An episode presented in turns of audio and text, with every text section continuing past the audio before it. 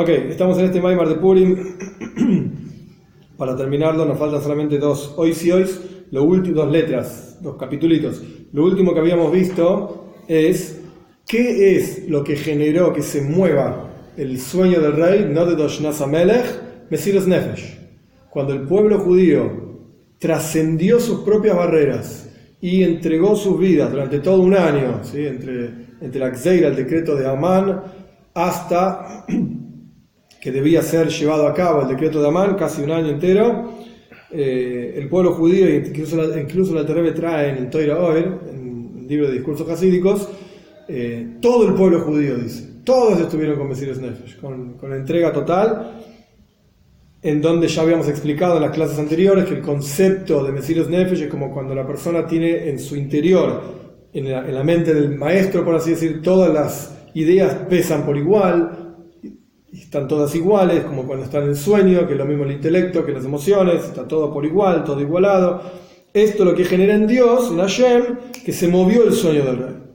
Se despertó Hashem, por así decir, el sacrificio del pueblo judío generó este movimiento en Hashem, por así decir. Hashem es inmutable, no se mueve, etc. Es una forma de decir nada más eh, que se mueva el sueño del rey. Y el sueño del rey era el concepto del Golus, del exilio, y que todo ese movimiento del sueño del rey se proyecte en la práctica en la salvación del público. Esto fue lo último, último que vimos. Ahora bien, Zain 7. Y así como fue en el caso del, en el caso, perdón, del exilio de Eilam, que el en, la letra anterior, en la clase anterior hablamos que Eilam es Shushan, es el mismo concepto. Así como fue en el exilio de Shushan, que el Mesirus Nefesh, la entrega y sacrificio de los Yehudim, generó que Dios se despierte, entre comillas, de la misma manera es en cada exilio, porque en cada lugar donde el pueblo judío se fue al exilio, la Shechina, la presencia de Hashem, se fue con ellos. Como dice el Talmud, Galul Edom, el pueblo judío se fue al exilio en Edom, que es Roma, que es el, el, el exilio que vivimos ahora. Shechina y Moab, la presencia de Hashem se fue con ellos. Es decir, que a través de que el pueblo judío se sostiene con Mesirus Nefesh, con entrega total, es decir, en términos concretos y prácticos a la hora del Rebe, bajando todo lo que estudiamos en todas las clases anteriores a la práctica concreta, que el, el judío no se avergüenza de aquellos que se ríen de él, que esto está relacionado con Mesirus Nefesh, con entrega, el hecho de que la gente se ríe de que cumpliste una, una que cumpliste hora de mitzvot, de tu barba, de tu kippah, de tu forma, de esto, de lo otro, que no trabajas en llaves, y uno no se avergüenza.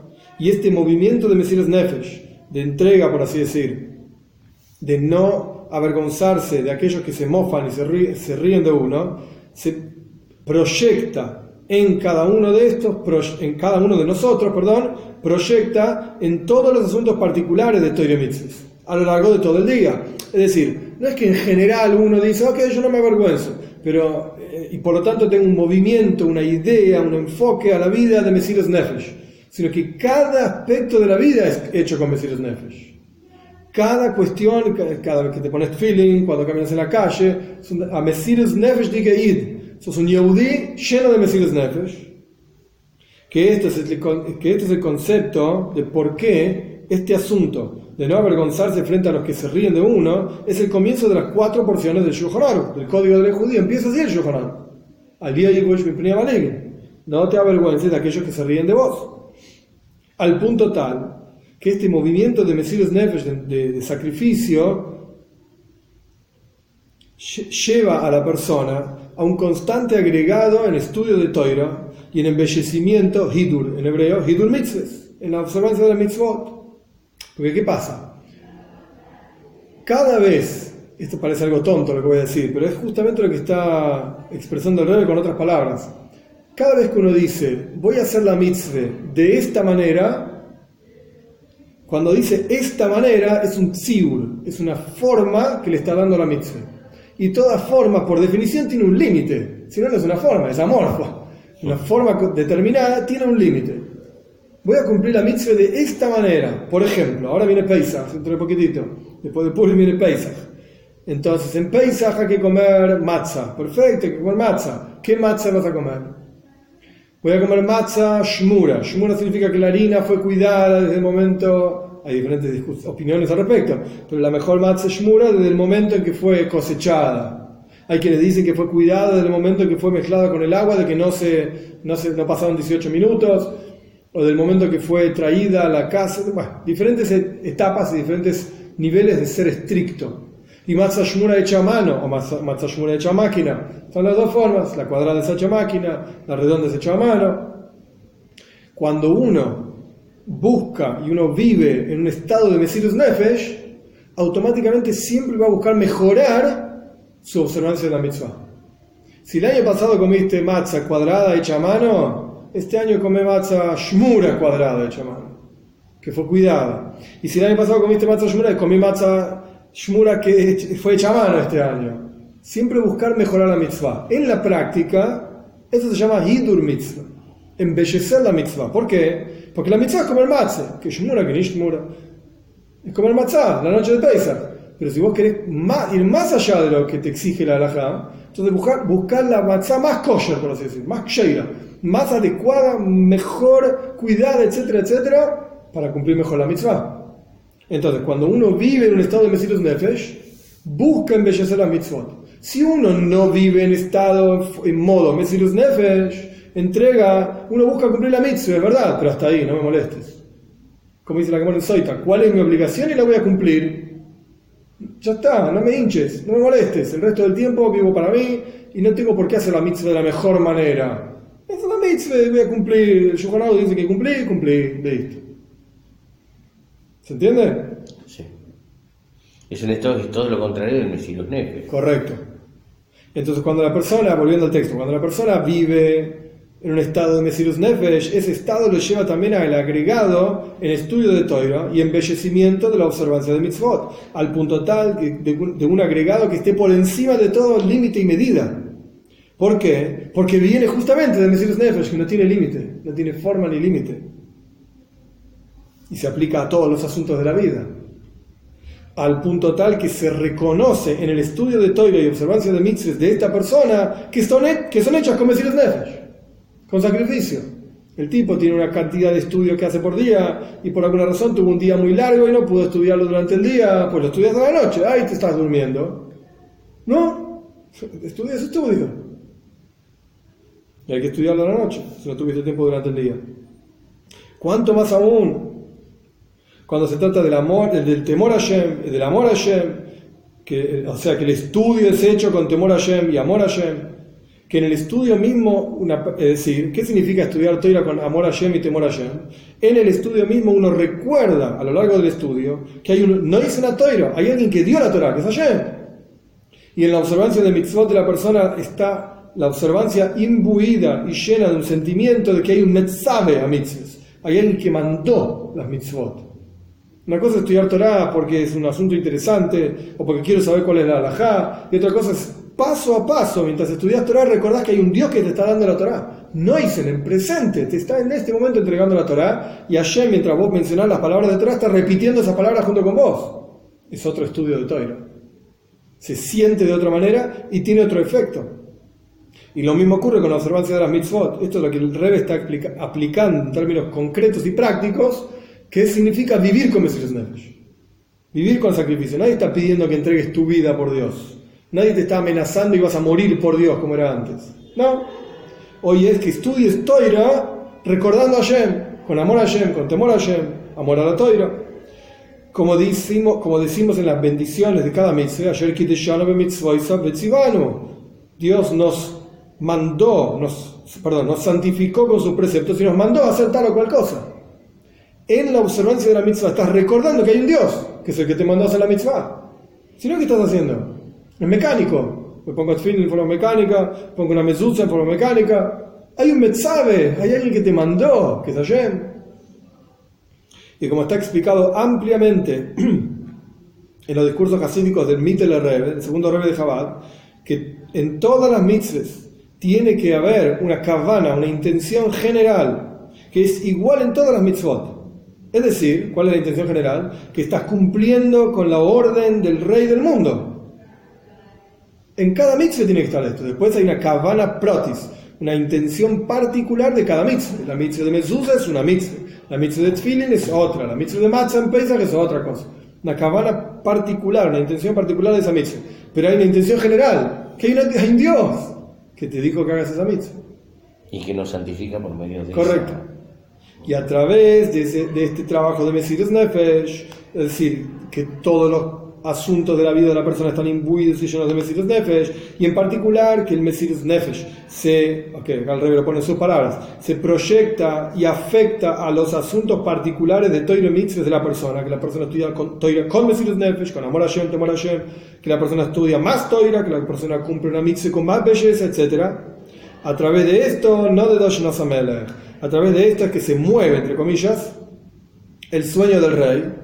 Es decir, que se proyecta, que esto va conectado al final del capítulo anterior, final de la clase anterior, que se proyecta una luz que está por encima de la cadena de mundos, hasta el punto tal en el Sefer Zichroines Divrei Yomim, es decir, que se proyecta, en el, parafraseando el lenguaje de la Megilá, de Purim, el libro de Esther, en el libro de los recuerdos, el libro de las crónicas reales, es decir, se proyecta la energía divina de haberse movido, entre comillas, del sueño en la raíz del tiempo y en el tiempo mismo, por eso dice Dibre Hayomim, la- la- la- las crónicas, y al punto tal de que llega perdón, que sean leídos, parafraseando también el texto de la- del libro de Esther, que sean leídos eso, ese libro de crónicas frente al rey. O sea que Hashem se, uno logra revelar la presencia de Hashem en cada uno de las esquinas y rincones del mundo.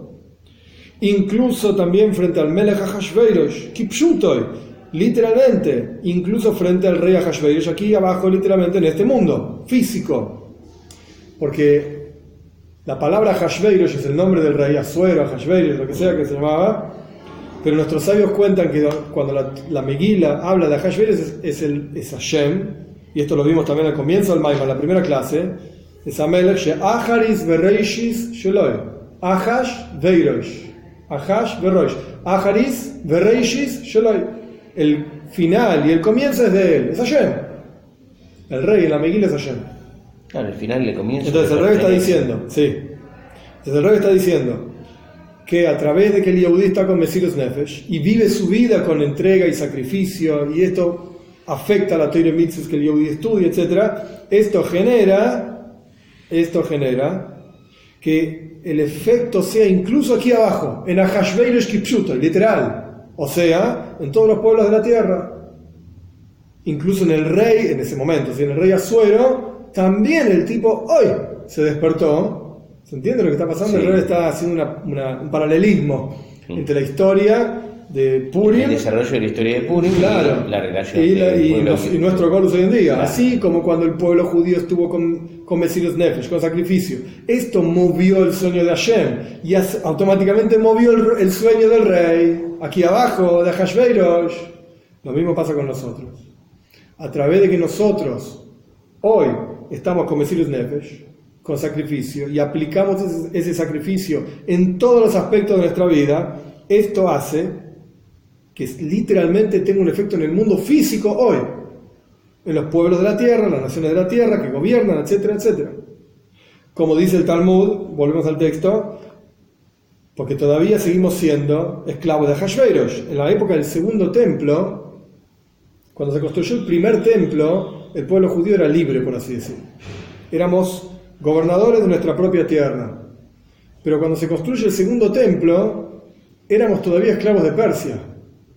E incluso en la entrada del segundo templo había una forma de Shushan, un dibujo, por así decir, o esculpido, lo que sea, de la ciudad de Shushan, para que todo Yehudí que entre en el templo sepa que seguimos siendo esclavos de Ahashverosh. Ahashverosh ya había muerto, porque pasaron muchos años, lo que sea. Seguimos siendo esclavos de Persia. Claro, seguimos siendo una provincia de Seguimos Persia, siendo correcto. Como no era Siria, como no era Egipto. Correcto. Entonces, lo que está diciendo el revés es que a través de que el Yehudí está convencido de esto tiene un efecto en todas las naciones del mundo, en todos los aspectos de, la tierra, incluso materiales hoy en día. Y ahora Rebbe lo pone en sus palabras. Y a pesar de que hoy en día también nos encontramos en el exilio y, como dice el Talmud, Dina de Malhusadina, la ley del país es la ley y uno tiene que cumplirlas. Y en la época de Purim, Mordejai era solamente Mishnelemelech, era el virrey, pero no era el rey. El rey estaba por encima de él. Al final de la historia de Purim, Mordejai, se vuelve el Mishnelemelech, el segundo después del rey. Entonces, muy bien, Mesías Nefesh, sacrificio, despertamos al rey, el rey despierta a los reyes aquí abajo, todo muy lindo, pero seguimos estando en Golf. Seguimos estando en exilio, seguimos siendo sirvientes de otros. Y a pesar de que la ley de los otros es la ley que vale,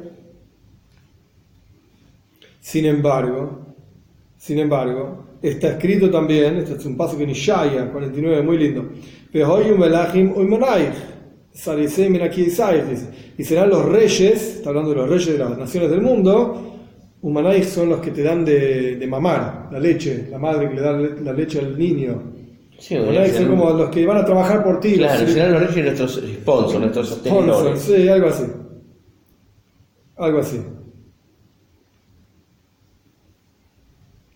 Y nuestros mecenas. va, Dios va a decretar sobre aquellos que al comienzo se oponían al judaísmo y a los Yehudim y a los judíos, que ayuden a los Yehudim y al judaísmo. Al punto tal que se va a transformar la oscuridad en luz y la amargura en dulzura, similar a lo que ocurrió en la época de Mordejai y Esther, que el rey Ahashverosh decretó contra el opositor,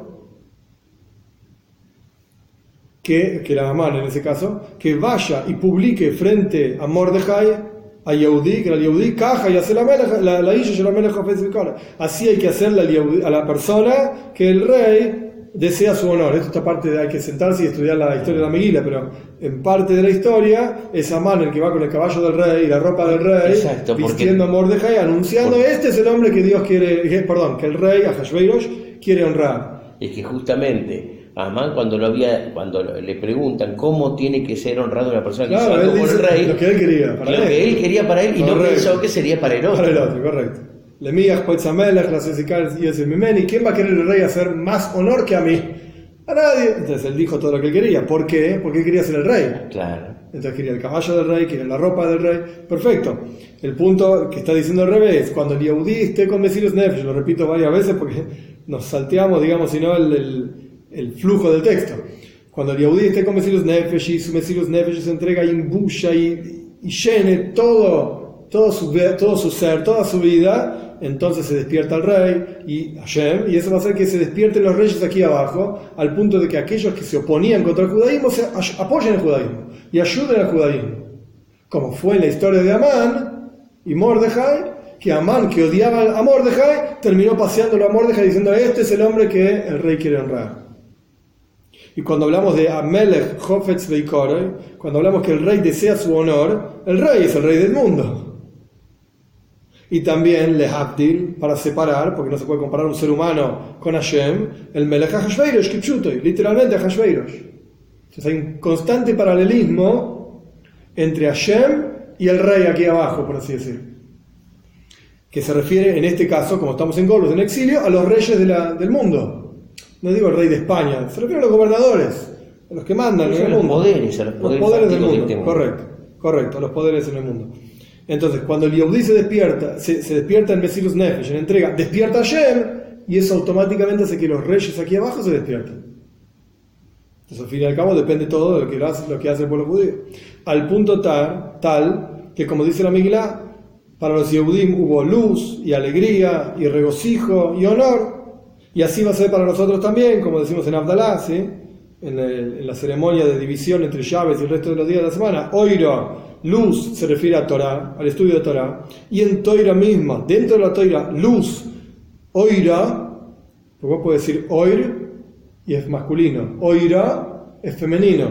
Entonces se refiere específicamente a Toira Shevalpe, a la Torah oral, por eso está en femenino, que es la explicación de la Toira de donde sale luz para todo el mundo. Simcha, alegría, se refiere a Yom Tov, a todas las festividades. Sosoin se refiere a regocijo, que es la mila, es el bris mila, la circuncisión. E Ikar se refiere, la gloria se refiere a los tefilin. Entonces cuando decimos la Yehudim Maisa Oiro, Simcho, Besoson, Vikar, son cuatro mitzves, cuatro preceptos que Hamán mandó a prohibir específicamente. Entonces, cuando se acaba todo el decreto de Amán, por eso dice: para los judíos hubo Oira, que es Toira, Simcha, que es Yom Tov, que es Brismila, Eikar, Yom Tov es festividades, Pesach. Eikar es honor, que se refiere a Tfilin. Y al respecto de Tfilin en particular, toda la Toira está igualada con los Tfilin. Esto es un poco. En la que More dice: Le manti yo me fijo para que esté toda la Toira en tu boca. Y esto se refiere a los Tfilin en particular. Que la, toda la Toira está igualada, está comparada con los Tfilin. Eso es en Parshas Boy, en la Toira. No, ni bueno. Y podríamos decir que esto incluye también los Tfilin de Dios como dice la Gemora en el Talmud, lo estudiamos también en Chávez, tfilin de Mare Alma, alma, los tfilin de Dios mismo, sobre los, en, los cuales está escrito, ¿quién es como tu pueblo Israel, un pueblo único en la tierra? Porque los tfilin que nosotros usamos hablan de Dios. Y sabemos que Magid Varable Yaakov Hukom Mishpatab Israel, Dios dice sus palabras a Yaakov y sus reglas y sus leyes a Israel. O sea que lo mismo que Dios nos manda a nosotros a hacer, Él lo hace. Y si Dios nos manda a nosotros a poner los tefilin, es porque Él se pone tefilin. Pero si los tefilin nuestros dice que Dios es muy grande, ¿qué dicen los tefilin de Dios? Que Él es grande, no tiene sentido. Entonces el Talmud responde en Brajois, los tefilin de Hashem hablan del pueblo judío. Y cuando el Yehudi se pone tefilin, genera que Hashem se, se incline hacia el pueblo judío y piense en el pueblo judío. Es decir, que se reconozca, y esto está relacionado también con el Maimar, hablamos anteriormente de esto, cuando uno está dormido, no reconoce la virtud de una cosa por sobre la otra. Cuando estamos en Golus, en el exilio, no se reconoce la virtud del pueblo judío en comparación con todo el resto de los pueblos de la tierra. Entonces, en relación a esto, los tfilin son yikar, son gloria, y los tfilin de Dios dicen, quieres como tu pueblo Israel, un, pueblo único en la tierra, es decir, que se reconozca en forma clara la virtud del pueblo judío, y esto lo que quiere decir no de Dosh se movió el sueño del rey. Y esto es generado a través de Mesiras Nefesh, de entrega.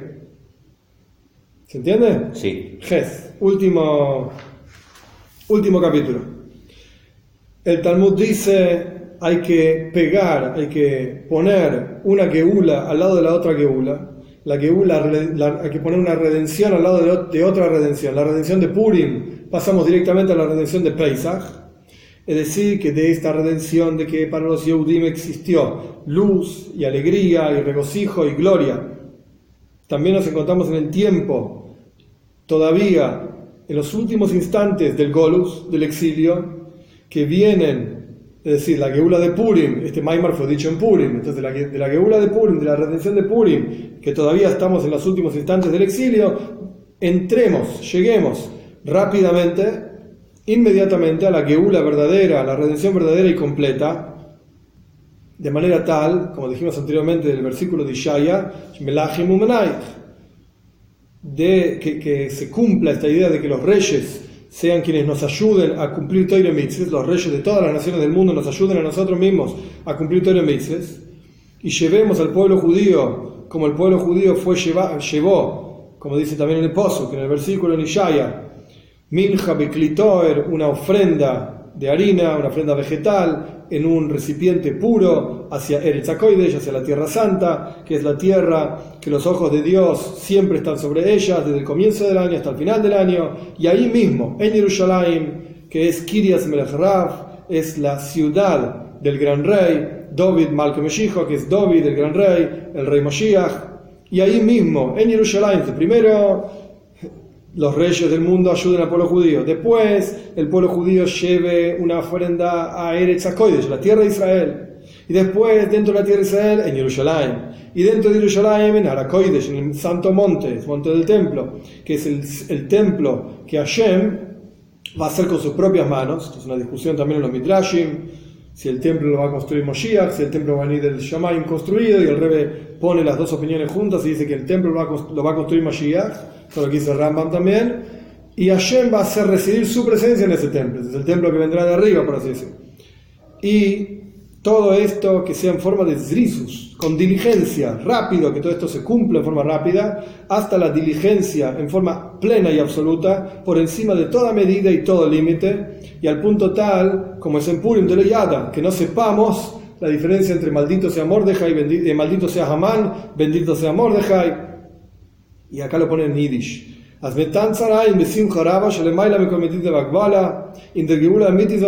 Que entremos bailando con alegría profunda que trasciende todo tipo de límites y medidas en la redención verdadera y completa, rápido en nuestros días, literalmente, que todos los Yehudim, a lo largo de todas las generaciones, y en particular Nesid Reinu, nuestro líder, cuando el rey hablaba, hablaba del rey anterior, nosotros hablamos del rey, y Mordejai Hayehudi, y Mordejai el judío, y Esther la reina, todos ellos sean redimidos del exilio en forma plena, con la redención plena, junto con todos, toda la, plenitud del pueblo judío y la plenitud de la Toira y la plenitud de la tierra de Israel, y en forma de que Dios va a ampliar las fronteras de la tierra de Israel, que va a incluir la tierra de, de la Knisi, eh, Kini, Knis, Keini, Knisi, Kadmoini.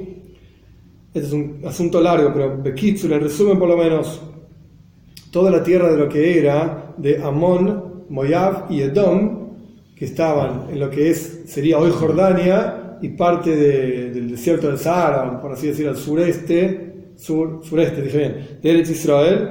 Sería el desierto arábigo. Sí, es Keini, Kniz y Kadmoin, la tierra de estos tres pueblos. Kenitas, claro. Claro, que la Toira dice que Hashem nos va a entregar.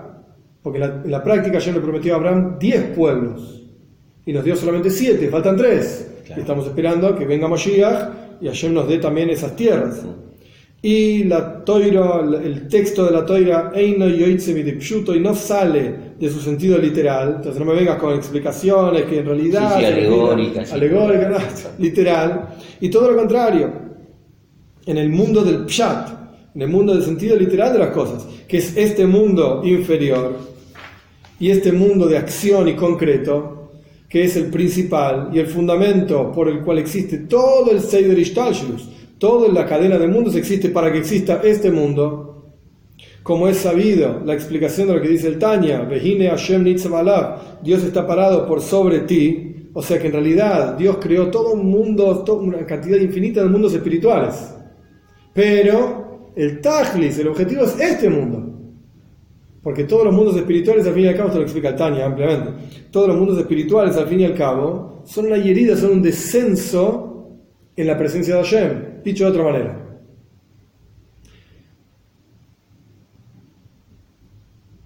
Hashem crea este mundo y su intención es ser revelado en este mundo. Ahora está oculto. La intención es que Él sea revelado a través del trabajo de Torah y Mitzvot, de todas las generaciones, de todos los Yehudim en los mundos superiores espirituales me está revelado. En el mundo de Atzilus está muy revelado, brilla menos y Etzira menos y, y las partes espirituales del mundo de Asia menos todavía. Esto por así decir el último nivel del mundo de Asia. ¿Estamos hasta acá? Entonces, si el punto, si el objetivo de la creación es la revelación de Hashem con Moshiach, en Atzilus, en el mundo de Atzilus, que es un mundo muy elevado y muy espiritual y todo lo que quieras, hay una revelación de Hashem, pero no es la esencia de Hashem. Lo que está revelado es una reflexión de Hashem. Es como ver eh, una gota del océano. Entonces, si aquí en este mundo es donde Hashem quiere que se revele su propia esencia, no una gota del océano, la esencia misma de Hashem, el mundo de Atzilus es, es insignificante. A pesar de que hoy en día acá no hay nada revelado. Y en el mundo de Atzilus hay muy, mucho revelado, a pesar de que ese mucho no es más que una gota de lo que Hashem realmente es, pero es infinito en comparación a lo que nosotros tenemos de revelación de Hashem, pero en la época de Mashiach es el se da vuelta toda la tortilla, en donde Hashem, la esencia de él va a estar revelada acá, entonces el mundo de cielos es insignificante. ¿Se entiende esto? Sí, porque lo principal de la revelación está aquí. Está, acá. Entonces, siendo así, cuando el Alter dice en el Tanya, Hashem Nitzab Allah, Dios está parado por sobre vos, Ojo, porque el Icar, lo principal, es Hashem en su comunión, digamos, con el hombre aquí abajo. No el mundo de Atzilus. Ay, es muy lindo, muy espiritual y muy, muy santo y todo lo que quieras. Pero ahí no está la intención de Hashem. Automáticamente, para Hashem, el mundo de Atzilus es como un nada, es como algo insignificante, no sirve para nada. En la práctica sirve como proceso para la creación de este mundo, que es otra historia, otra clase. No, viene al caso. Pero el punto es que ahí no está la cabana de Hashem, ahí no está la intención divina. La intención divina está acá abajo. Por eso el rey insistió con tantas expresiones, digamos, de materialización, Kipshutoy, hoy la Makpshat, en el mundo del sentido literal, y la tierra de Israel. Y esto, Upepashtus, vuelve, y esto en forma sencilla. ¿Qué quiere decir todo esto, este último capítulo? Que rápidamente, literalmente, se produzca la redención verdadera y completa de todo el pueblo judío a lo largo de todas las generaciones, que las almas de los que están fallecidos ya se invistan en cuerpos a través de Mashiach, nuestro justo, rápido, en nuestros días, literalmente.